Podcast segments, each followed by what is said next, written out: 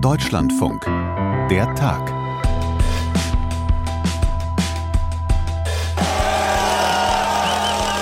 Das ist nicht der neue Sieger der Holzfäller-Weltmeisterschaft, sondern der kommende Präsident Argentiniens, Javier Milei, der im Wahlkampf gerne mal mit Motorsäge aufgetreten ist, um den Staat kurz und klein zu hacken. Quiero decirle a todos los argentinos Ich möchte allen Argentiniern sagen, dass heute das Ende der Dekadenz in Argentinien beginnt. Das hat Milei in der Nacht gesagt, nach seinem überraschenden Erdrutschsieg. Wieso konnte sich ein politischer Außenseiter, der sich selbst als Anarchokapitalist bezeichnet, durchsetzen? Und was heißt das jetzt für das Land? Klären wir sofort mit unserer Korrespondentin Anne Herberg in Buenos Aires. Und der Rücktritt der Vorsitzenden des EKD-Rats, also des höchsten evangelischen Gremiums in Deutschland, Annette Kurschus. Es geht um mögliche Vertuschung eines möglichen sexuellen Übergriffs. Kennen wir doch. Auch gleich ein Thema in der Tag im Deutschlandfunk an diesem Montag, den 20. November 2023. Ich bin Philipp May. Hi. Guten Morgen, liebe Anne. War eine kurze Nacht für dich, nehme ich an.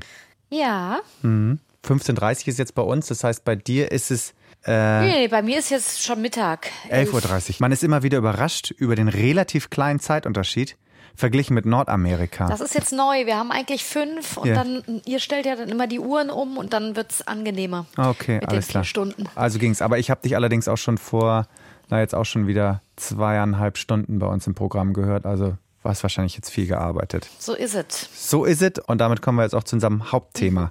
Javi Milei, der kommende Präsident der zweitgrößten Volkswirtschaft Südamerikas. Manche nennen ihn Rechtspopulist. Er selbst nennt sich Anarchokapitalist. Was ist er denn jetzt genau?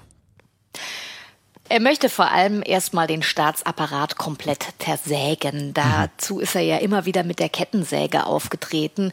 Äh, und äh, das war auch so ein bisschen das, äh, was er kanalisiert hat für die meisten Wähler hier in Argentinien. Einfach auch diese Wut, diesen Zorn auf eine Dauerkrise in Argentinien, die es gibt und die mittlerweile ja 140 Prozent Inflation erreicht hat. 40 Prozent der Argentinier leben unterhalb der Armutsgrenze und dann hat man Politiker, die es nicht hinkriegen, diese Abwärtsspirale in den Griff zu bekommen und stattdessen kommen dann irgendwelche Fotos von Politikern auf Luxusjachten raus. Also das ist wirklich auch so eine Zornwahl gewesen. Und auf der anderen Seite steht dann dieser Millet mit seinen wirklich radikalen wirtschaftlichen Ansichten, die er hat und seinem sehr populistischen Auftreten. Ich würde das beides zusammennehmen. Ich würde ihn als libertären Rechtspopulisten bezeichnen, denn das wird oft so ein bisschen beiseite geschoben. Aber natürlich hat er auch ganz klar rechte Ideen und dementsprechend kamen die ersten Gratulationen ja auch von Donald Trump, Elon Musk und Jair Bolsonaro aus mhm. Brasilien. Es war ja ein regelrechter Erdrutschsieg, 11 Prozentpunkte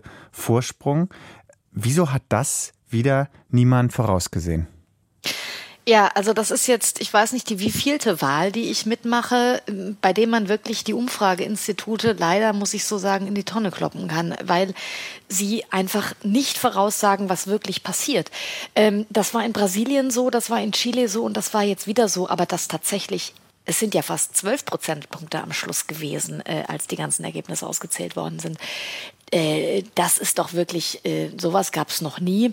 Ähm, oft wird es ja damit erklärt, dass ähm, es viele Leute gibt, die gar nicht einfach sagen, was sie wählen oder sich vielleicht auch schämen zu sagen, wen sie wählen ähm, oder sich vielleicht einfach auch in letzter Minute entscheiden. Und ich glaube, dass bei dieser Wahl die Emotion äh, einfach eine ganz, ganz große Rolle gespielt hat, wie ich vorher schon sagte. Die Wut einfach über den Status quo, der so für Zehntausende, Hunderttausende Argentinier einfach nicht funktioniert. Kann man ja auch irgendwie nachvollziehen. Ich weiß nicht, 2013 war ich glaube das letzte Mal in Buenos Aires und da war ich schon, naja, fast schon ein bisschen schockiert darüber, wie neben dieser Schönheit dieser Stadt, wie morbide diese Stadt eben auch ist. Und jetzt ist es in den letzten zehn Jahren ja noch einmal steil bergab gegangen. Kann man ja auch irgendwie nachvollziehen, wenn immer die gleichen Leute regieren und alles wird immer nur schlechter, dass man dann irgendwann sagt, okay, jetzt ist auch egal, jetzt geben wir mal dem Freak die Chance. Absolut. Äh, und das verfängt vor allem auch bei einer jüngeren Generation, die ja gar nichts mehr anderes kennt als die Krise und vielleicht auch gar nichts anderes mehr kennt als die, ja, vor allem waren ja die regierenden Peronisten an der Macht, 16 von 20 Jahren. Äh, ähm, das heißt, man kann das tatsächlich auch verstehen. Es ist aber gleichzeitig eben, und das ist die andere Seite, mhm. ein riesiges Drama, würde ich sagen, jetzt in diesem Land, das ja immer auch unglaublich stolz, vor allem auch auf seine sozialen Errungenschaften war. Zum Beispiel die öffentliche Bildung, die öffentliche Gesundheit. Ja, man, die Chilenen kommen über die Grenze, um sich in argentinischen Krankenhäusern behandeln zu lassen. Die Paraguayos machen genau das Gleiche. Ähm, äh, die UBA, die staatliche Universität, wird regelmäßig zu einer der besten äh, Bildungsinstitutionen auf dem, auf dem lateinamerikanischen Kontinent gewählt, etc. Und genau da will ja jetzt äh, Millet eine ganz radikale Rosskur ansetzen. Das hat er gestern am Wahlabend ja nochmal ganz klar gesagt. Er hat gesagt, das ist also wirklich hier keine Zeit für graduelle Schritte, für eine Politik der kleinen Schritte, für Halbherzigkeiten. Wir müssen hier wirklich ganz klar und schnell vorgehen, weil wenn wir das nicht richtig machen, dann wird die Krise nur noch größer. So sein Argument. Aber er hat ganz deutlich gemacht, das wird kommen. Mhm. Das wird kommen. Kann er denn jetzt als Präsident einfach so durchregieren und wirklich die Axt an alles legen, worauf er Lust hat? Ja, das ist irgendwie halt die große Frage und das große Ungewisse, weil er hat, ähm, also er, der, er ist ja Ökonom, äh, er hat schon für auf bestimmten Posten gearbeitet, aber er hat nicht eigentlich eine große Erfahrung in der Politik. Er hat vor allem auch in seiner Partei La Libertad Avanza, das heißt auf Deutsch so viel wie die Freiheit schreitet voran, da hat er eigentlich kaum, ja, so Berufspolitiker oder qualifiziertes Personal, um jetzt mal so Schlüsselpositionen äh, zu besetzen. Und er hat ja vor allem auch im Kongress überhaupt keine Mehrheiten. Er hat keinen einzigen Gouverneur. Das ist in Argentinien nicht unerheblich. Es ist ein Land, in dem die Gouverneure großen Einfluss haben. Das heißt, da fragt man sich wirklich, ähm, wie regierbar oder wie realistisch ist es überhaupt, dass er das durchkriegt. Ähm, er ist ja jetzt in den letzten Tagen vor der Stichwahl noch mal so ein bisschen moderater aufgetreten. Da dürfte auch entscheidend gewesen sein, dass er ja die Unterstützung bekommen hat von einem Teil der unterlegenen rechtskonservativen Opposition, ähm, von Ex-Präsident Macri, der, muss man so sagen, vielleicht auch versucht, über Millet so ein bisschen durch die Hintertür wieder so ein Comeback vorzubereiten. Die Kaste lässt grüßen. Aber ähm, auch gemeinsam haben sie keine Mehrheiten. Und da muss man einfach sehen, was ist politisch los, was passiert da, was kann er durchsetzen. Aber mit welchem Widerstand muss er auf der Straße rechnen? Ähm, Argentinien ist ein Land mit großen Gewerkschaften, mit einflussreichen sozialen Bewegungen.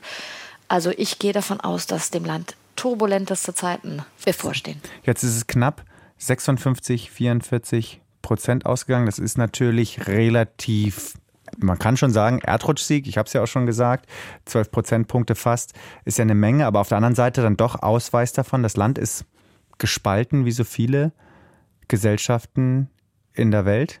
Würdest du das so sagen? Ja, das Land ist schon ganz lang gespalten. Ich würde sogar sagen, das Land ist schon sehr, sehr lang gespalten. Und das fing, glaube ich, schon an mit äh, Juan Domingo Perón und seiner Frau Evita, die Urgroßeltern aller Populisten auf dem mhm. Kontinent, würde ich jetzt mal so sagen. Die kennen wir ja noch aus dem Film auch äh, mit, mit Madonna. Ähm, und auf die beruft sich ja die peronistische Genau, genau. Don't cry for me, Argentina. Auch, ja. so, ein, auch so ein Satz, den man jetzt gerne mal einspielen könnte. Ja, ähm, ja aber auf den berufen sich die Peronisten ja auch äh, bis heute, diese Bewegung. Und diese Bewegung hat aber gleichzeitig einen unglaublichen Anti- Bewegung hervorgerufen. Also Peronismus, Antiperonismus, das dürfte auch bei der Wahl eine ganz enorme Rolle gespielt haben. Mhm. So, was befürchten denn jetzt die Experten, was diesem Land ökonomisch droht, wenn er zum Beispiel den Peso, die Währung, abschafft? Hier ist, und das ist vielleicht was Wichtiges zu wissen, hier ist gerade Feiertag. Ähm, das heißt, die Banken haben heute nicht geöffnet. Wir gehen aber alle davon aus, dass wenn die Banken am Dienstag öffnen, äh, dass dann ein größeres turbulentes ökonomisches Chaos hier im Land drohen könnte. Also dass dieser drastische Absturz, äh, den der Peso ja ohnehin schon erlebt, beziehungsweise eine ja konstante Talfahrt, dass daraus wirklich ein drastischer Absturz wird. Ich meine, Millet hat ja ganz klar offengelegt, was er von der Landeswährung hält. Er hat sie als Exkrement bezeichnet. Ähm, deutlicher kann man nicht werden. Das heißt, ähm, er hat ja den Leuten auch tatsächlich geraten, haltet keine Peso, der ist nichts wert. Und ähm, in der Hinsicht muss man jetzt abwarten, was heute dabei rauskommt, wenn er sich mit dem amtierenden Präsidenten Alberto Fernandes trifft, weil es sind ja immerhin noch drei Wochen bis zur Transition, also bis zur Amtsübergabe. Das ist eine gefühlte Ewigkeit in so einem Land wie Argentinien, in so einem instabilen Land. Da ist jetzt wirklich die Frage, schaffen es die Politiker da äh, Signale zu senden, um das zu stabilisieren? Oder legt es Millet eben auch drauf an und sagt, ja, ich lasse das jetzt explodieren? Okay. Ein kurzen Blick würde ich gerne noch mit dir werfen auf die zukünftige Vizepräsidentin Victoria Villa Ruel. Warum lohnt es sich, auf sie zu schauen? Victoria Villarruel ist sehr wohl eine erfahrene äh, Frau und sie ist die wohl polemischste Frau auch in seinem Kabinett und eine Frau, die auch ganz, ganz vielen Leuten große, große Sorgen bereitet. Denn sie ist Tochter äh, eines Generals und sie ist vor allem die bekannteste, die prominenteste Stimme in Argentinien der Diktatur verharmloser. Argentinien hatte eine grausame Diktat äh, Militärdiktatur. Vor genau 40 Jahren kam das Land zur, Militär, äh, zur Demokratie zurück und es gilt seitdem als wirklich international vorbildlich, was die Aufarbeitung angeht. Also mehr als 1000 Ex-Militärs wurden wegen des damaligen Staatsterrors verurteilt. Und Victoria Villarroel ähm, verharmlost diesen Staatstor äh, äh, eben. Sie sagt, es gab damals einen Krieg, sie setzt das gleich, Angriffe von Guerilleros ähm, mit eben den Verbrechen der Militärs. Damals wurden ja Zehntausende gefoltert, ermordet, äh, Babys geraubt, äh, Menschen aus Flugzeugen über dem Meer abgeworfen. Es wird auf geschätzt, dass es 30.000 Verschwundene gibt. Ja, und äh, das zweifelt sie an und äh, da wurde sie jetzt natürlich auch bestätigt und kann diese Stimme jetzt wieder laut erheben. Das ist eigentlich was wirklich ein extremer Einschnitt, weil es war Konsens, diese Menschenrechtspolitik in Argentinien. Und Villarel ist auch bestens vernetzt mit rechten Gruppierungen auf der ganzen Welt. Sie soll nun die starke Frau für Sicherheit und Verteidigung werden. Und äh, das äh, bereitet doch vielen sehr, sehr große Sorgen. Mhm. Auch eben gerade von den Menschenrechtsgruppierungen, die sich auch schon positioniert haben. Zumal viele Experten mutmaßen ja auch, ob ähm, Millet überhaupt eine Amtszeit durchsteht.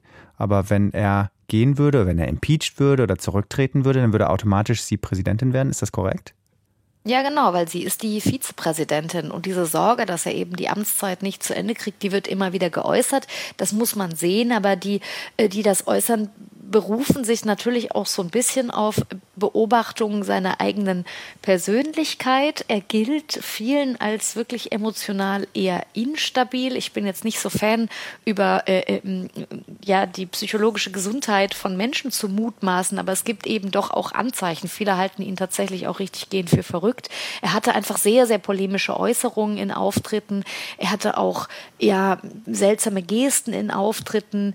Ähm, sein wichtigster Berater äh, ist seine Schwester und seine Hunde, die er geklont hat. Und er hat eben selbst gesagt, dass er den Auftrag, Präsident zu werden, von Gott erhalten habe und dass eigentlich Karina, seine Schwester, äh, der, der wahre Prophet wäre und dass er sich eben auch mit seinen Hunden telepathisch äh, äh austauscht über seine Wirtschaftspolitik. Und das sind doch schon besorgniserregende äh, ähm, Aussagen für einen, ja, für einen Staatschef. Und die Besorgnis, die jetzt Experten eben äußern, ist, was passierte mit ihm, wenn er jetzt aus dieser Welle der, des absoluten Zuspruchs und des Wahlkampfs und des Feierns, wo er ja wirklich auftrat wie ein Rockstar und mit den Fans gegrölt und gesungen hat, wenn jetzt kommt, die Realpolitik kommt und äh, dann eventuell auch genau seine Wähler von diesen harten Einschnitten, die er in Aussicht schnell stark betroffen werden und seine Popularität einbüßt. Wie geht er damit nicht nur als Politiker, sondern vor allem auch als Person um? Auf jeden Fall kommen noch unruhigere Zeiten auf Argentinien zu. Das können wir wahrscheinlich sagen. Danke dir, Anne, für das Gespräch. Danke euch fürs Interesse. Inzwischen hat sich die Lage derart zugespitzt, dass es für mich nur eine Konsequenz gibt, um Schaden von meiner Kirche abzuwenden. Ich trete von beiden kirchlichen Leitungsämtern zurück. In der Sache bin ich mit mir im Reinen. Ich habe zu jeder Zeit nach bestem Wissen und Gewissen gehandelt. Das ist die Ratsvorsitzende der Evangelischen Kirche, Annette Kurschus, beziehungsweise wir müssen sagen, das war die Ratsvorsitzende der Evangelischen Kirche, Annette Kurschus, denn Sie haben es gehört, sie tritt zurück wegen einer möglichen Vertuschung von sexuellen Übergriffen. Und das ist ja erst einmal insofern spannend, dass hier jemand wirklich die Konsequenzen zieht und nicht auf sein bzw. auf ihr Amt beharrt. Andreas Mein aus der Redaktion Religion und Gesellschaft ist jetzt in der Leitung und spricht mit mir drüber. Hallo Andreas.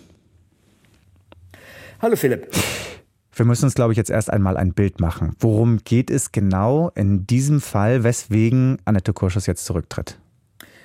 Es geht um einen Kirchenmitarbeiter, der heute, also jetzt im Jahre 2023, bereits im Ruhestand ist. Der war tätig in Siegen, so wie Annette Kurschus. Annette Kurschus war ja dort Pastorin 1993 folgende. Dann war sie da Superintendentin, also Leiterin des Kirchenkreises. Und in Siegen, da kennt natürlich jeder jeden, aber Annette Kurschus und dieser Mann, die kannten sich halt besonders gut. Sie soll Patin eines Kindes jenes Mannes gewesen sein, dem jetzt vorgeworfen wird, junge Männer sexuell bedrängt zu haben. Und es geht um eine anonyme Anzeige. Das scheint klar zu sein. Scheint auch klar zu sein, dass die Staatsanwaltschaft ermittelt. Was genau vorgefallen ist, ist aber bisher so auf der Verdachtsebene. Der Spiegel schreibt, die bedrängten jungen Männer seien volljährig gewesen, was es natürlich nicht besser macht. Von Gewalt im engsten Sinne ist meines Wissens nicht die Rede, aber an Kirchen werden nun mal berechtigterweise ho hohe Ansprüche gerichtet. So, und welche Verfehlung wird ihr konkret vorgeworfen?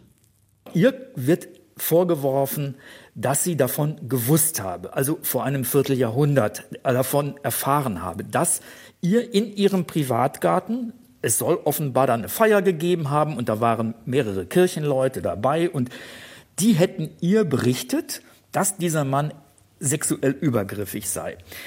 Dieser These widerspricht sie massiv, wobei die Siegener Zeitung, die das Ganze recherchiert hat, die sagt, sie habe eidesstattliche Erklärungen vorliegen. Naja, sie widerspricht und sie sagte vorhin in der Pressekonferenz oder in ihrer persönlichen Erklärung sehr emotional, sie habe das als Fall von homosexuellen Neigungen und Ehebruch angesehen und nicht mehr und nicht weniger. Also dass es um mehr ging, also um Missbrauch einer nahen Beziehung, die Kirchenmenschen zu jungen Leuten ja nun mal entwickeln, das habe sie Anfang 2023 erfahren. Von daher sei das für sie relativ frisch und sie bestreitet Vertuschung. Das mhm. ist ja der Hauptvorwurf. Mhm, sie sagt ja auch, mit Gott und mir selbst bin ich im Reinen und so gehe ich sehr traurig, aber ich gehe getrost und aufrecht, wie man das so sagt, wenn man ein Kirchenamt innehat. Heißt aber auch, Fehlverhalten bei sich, das sieht sie selbst nicht. Sie übernimmt hier aus ihrer Perspektive vor allem die politische Verantwortung. Nein, sie sieht kein Fehlverhalten. Sie wirkte auf mich richtiggehend kämpferisch. Sie wirkt so, als ob sie, ohne es implizit zu sagen, interne Intrigen in der EKD der evangelischen Kirche in Deutschland sieht. Sie hat auch relativ stark und wiederum auch kämpferisch Medienkritik betrieben. Also ähm, es werde ein Konflikt in der Öffentlichkeit geschürt. Also sie sagt, es gibt den Konflikt eigentlich gar nicht. Mm, den Rücktritt hat sie dann sozusagen, wie du sagst, quasi als aus, aus einer politischen Verantwortung heraus übernommen, weil sie sagt, sie kann nicht mehr Vertrauen genießen. Das sei nun mal erschüttert durch diese Berichterstattung und ohne Vertrauen könne sie halt nicht das liefern, was sie eigentlich liefern will und was sie vor zwei Jahren Zitat zur Chefinnensache gemacht hat, nämlich die Aufarbeitung der systemischen Ursachen sexuellen Missbrauchs in den Kirchen. Andreas, wenn ich kurz da mal einhaken darf, sexueller Missbrauch denkt man ja natürlich immer erst an die katholische Kirche. Wir wissen, es ist mitnichten so, dass es ein katholisches Alleinstellungsmerkmal ist. Annette Kurschus wollte das angehen, aber trotzdem kann man mal die Dimension in Relation bringen. Wie groß ist das Problem bei den Evangelien, möglicherweise eben auch im Verhältnis zu den Katholiken? Also ich gehe davon aus, dass das Problem in der evangelischen Kirche nicht minder groß ist. Das weiß Frau Kurschus, das wissen alle in der evangelischen Kirche, die gehen das auch an und Betroffene von sexuellem Missbrauch sagen, dass die evangelische Kirche das auch relativ gut mache. Also ich formuliere wirklich mit Vorbehalt, weil ich nicht in jedem Punkt das beurteilen kann. Der Unterschied zwischen evangelischer und katholischer Kirche, auf den du ja gerade anspielst, ist vor allem der, dass die katholische Kirche in diesem Punkt deutlich mehr im Fokus steht. Mhm. Das ist für mich seit Jahren ein Rätsel, äh, das ich noch nicht beantworten kann, aber das können wir noch mal irgendwann später besprechen. Ja. Was ja positiv auffällt, immerhin übernimmt jetzt bei den Evangelien jemand Verantwortung.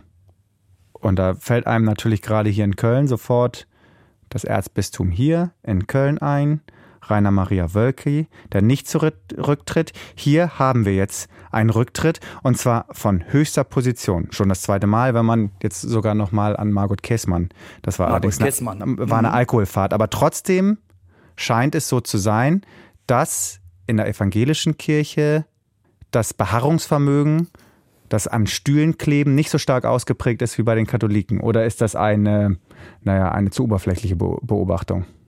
Finde ich überhaupt nicht oberflächlich. Das ist de facto offenbar so, wobei ich mich frage, ob sie hätte zurücktreten müssen. Mhm.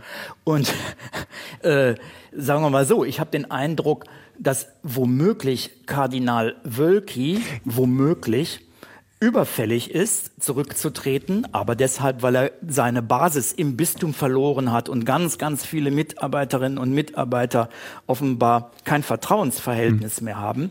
Frau Kurschus hingegen frage ich mich, ob sie wirklich nicht hätte bleiben können, weil es ist ja nicht gesagt, dass sie wirklich etwas davon wusste, was da vor 25 Jahren vorgefallen ist. Nichtsdestotrotz, das war ein Rücktritt, der hat beeindruckt, das war ein Paukenschlag, das war ein, sagen wir mal, in der Kirchenszene ein, ein, ein Erdbeben. Und womöglich wird das in Erinnerung bleiben, so kann man es machen, so ist es richtig und daran werden sich jetzt wahrscheinlich die führenden Männer in der katholischen Kirche messen lassen müssen. Andreas, vielen Dank. Heute mal relativ kurz und bündig die Folge, nach den Sonderfolgen am Wochenende vielleicht ja auch mal ganz gut. Wenn Sie Feedback haben, am besten an dertag.deutschlandfunk.de. Redakteurin dieser Folge war Sissi Hertneck und ich bin Philipp May. Danke fürs Zuhören und bis bald. Tschüss.